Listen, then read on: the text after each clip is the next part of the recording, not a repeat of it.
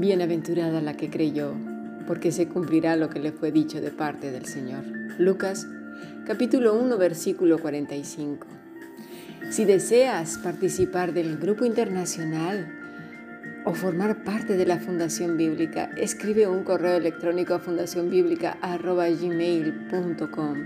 Será un privilegio que formes parte ya de este grupo de más de 31 naciones y obviamente de la Fundación Bíblica. Tenemos muchos cursos que ofrecer. Pues muy bien, sigamos pues con el Evangelio según San Lucas. Dice el versículo 45, bienaventurada la que creyó, porque se cumplirá lo que le fue dicho de parte del Señor. Observemos bien, porque creyó se cumplirá.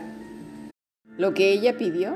No, ni siquiera es porque le creyó a Dios, además lo que Dios había dicho hacia ella.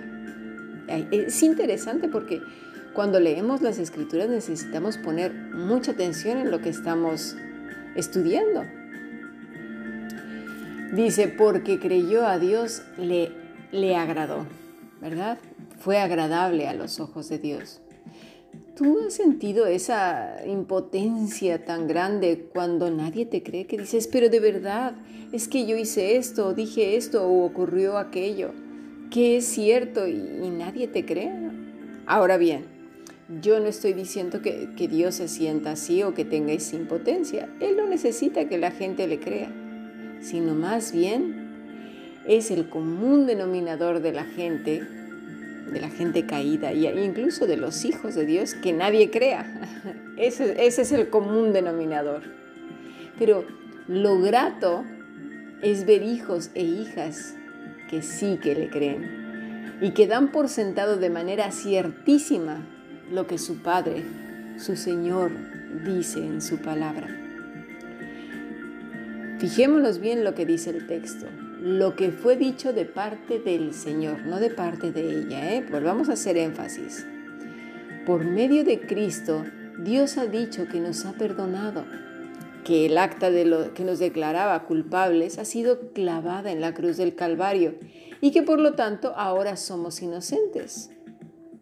Pero ojo, dice también la Escritura, por cuanto todos pecaron y todos, es decir, son todos, o sea, todos, en todos los idiomas.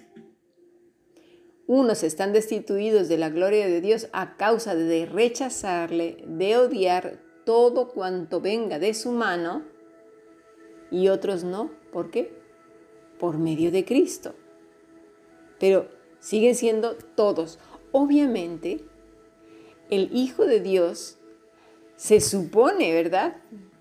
Que en esa conversión, en ese arrepentimiento, en reconocer su condición legal y que ahora es inocente, buscará estar apegado a Cristo y pecar menos.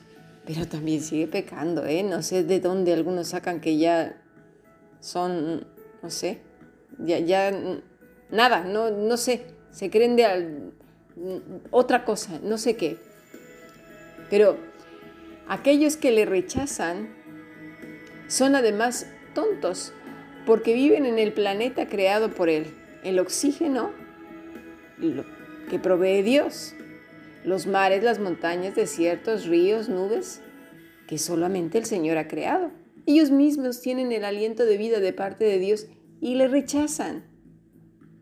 No tienen excusa, como dice Romanos 1.18, porque la ira de Dios se revela desde el cielo contra toda impiedad e injusticia de los hombres que detienen con injusticia la verdad porque lo que Dios se conoce les es manifiesto, pues Dios se lo manifestó. Porque las cosas invisibles de Él, su eterno poder y deidad, se hacen claramente visibles desde la creación del mundo, siendo entendidas por medio de las cosas hechas, de modo que no tienen excusa. Pues habiendo conocido a Dios, no le glorificaron como a Dios, ni le dieron gracias, sino que se envanecieron en sus razonamientos y su necio corazón fue entenebrecido profesando ser sabios, se hicieron necios. La gente poco versada, inteligente, enojada con Dios porque no les concedió lo que quería, es la primera en arrojar al vulgo a afirmaciones necias que los vuelven más ignorantes de lo que ya son.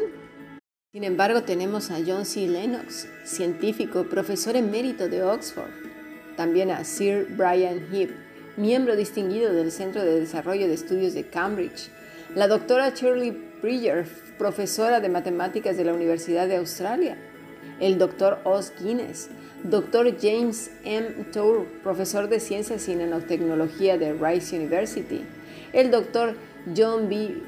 Presley, profesor emérito de, de neurociencias de Queen Mary University, London, el doctor Antonio Cruz, también de aquí de Barcelona.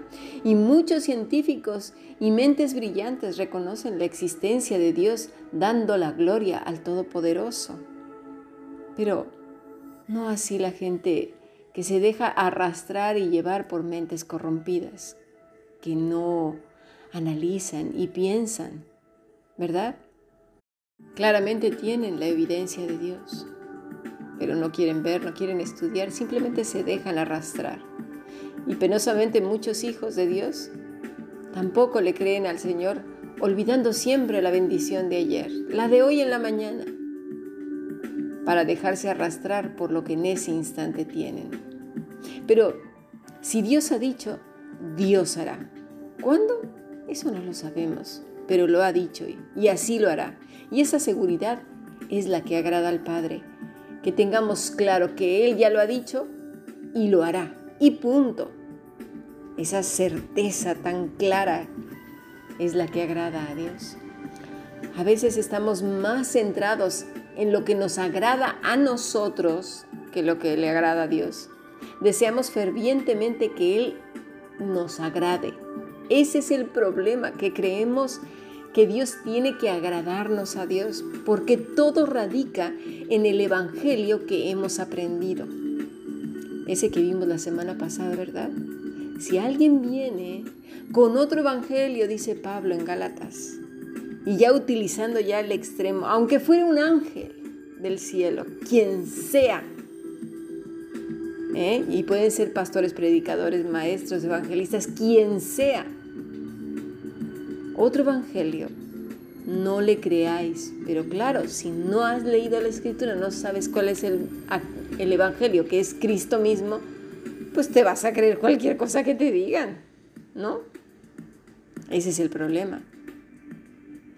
Ahí radica el problema, en ese evangelio que nos han enseñado, ¿verdad? De antaño ya. Deberíamos de preguntarnos, ¿qué es lo que sé de Dios? ¿Quién creo que es Dios y para qué estoy aquí en la tierra? ¿Cuál es el propósito de nuestra vida? ¿Hacia dónde voy? ¿Hacia dónde vamos? ¿Y qué es lo que más deseo en este mundo? A veces estos evangelistas dicen, haz, una lista de todo lo que deseas y pónselo al Señor y decláralo y ya verás cómo se te cumple. ¿En serio? ¿Le diremos esto a nuestros hermanos que están en África viviendo eh, en condiciones extremas? ¿Que están en Venezuela? ¿Que Sudamérica empieza a sufrir el azote del hambre? ¿Estados Unidos? ¿India? ¿Les diremos esto? ¿Es ese el Evangelio que hemos creído? Pues nos hallamos en un camino equivocado. No estamos glorificando a Dios. ¿Cuál es o en qué consiste la vida eterna? Todas estas cosas, si no las conocemos, nos hacen perder el norte, porque a causa de esa oración de tres minutos y de los cinco pasos, no se entendió nada, simplemente se adquiere una colección más de creencias religiosas en las que en, un momento u otro ya te convertiste en otra cosa. No hay entendimiento, una verdadera conversión, simplemente una oración y ya está. Mira, ya es cristiano. ¿Cómo? Veamos la importancia que tiene comprender bien el Evangelio. Y el Evangelio es Cristo mismo.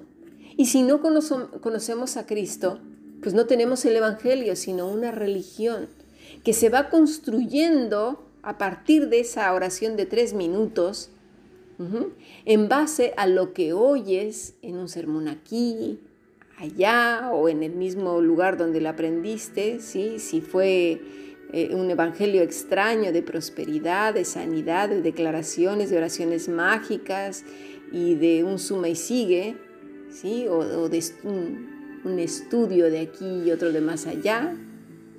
¿sí? ¿Te fijas lo delicado del asunto?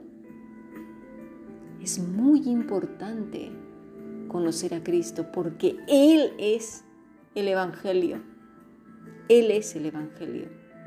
Si no conocemos a Cristo, lamento darte la mala noticia de que estás en la fila equivocada. Si alguien viene, dice Pablo en Gálatas, lee toda, la, la epístola.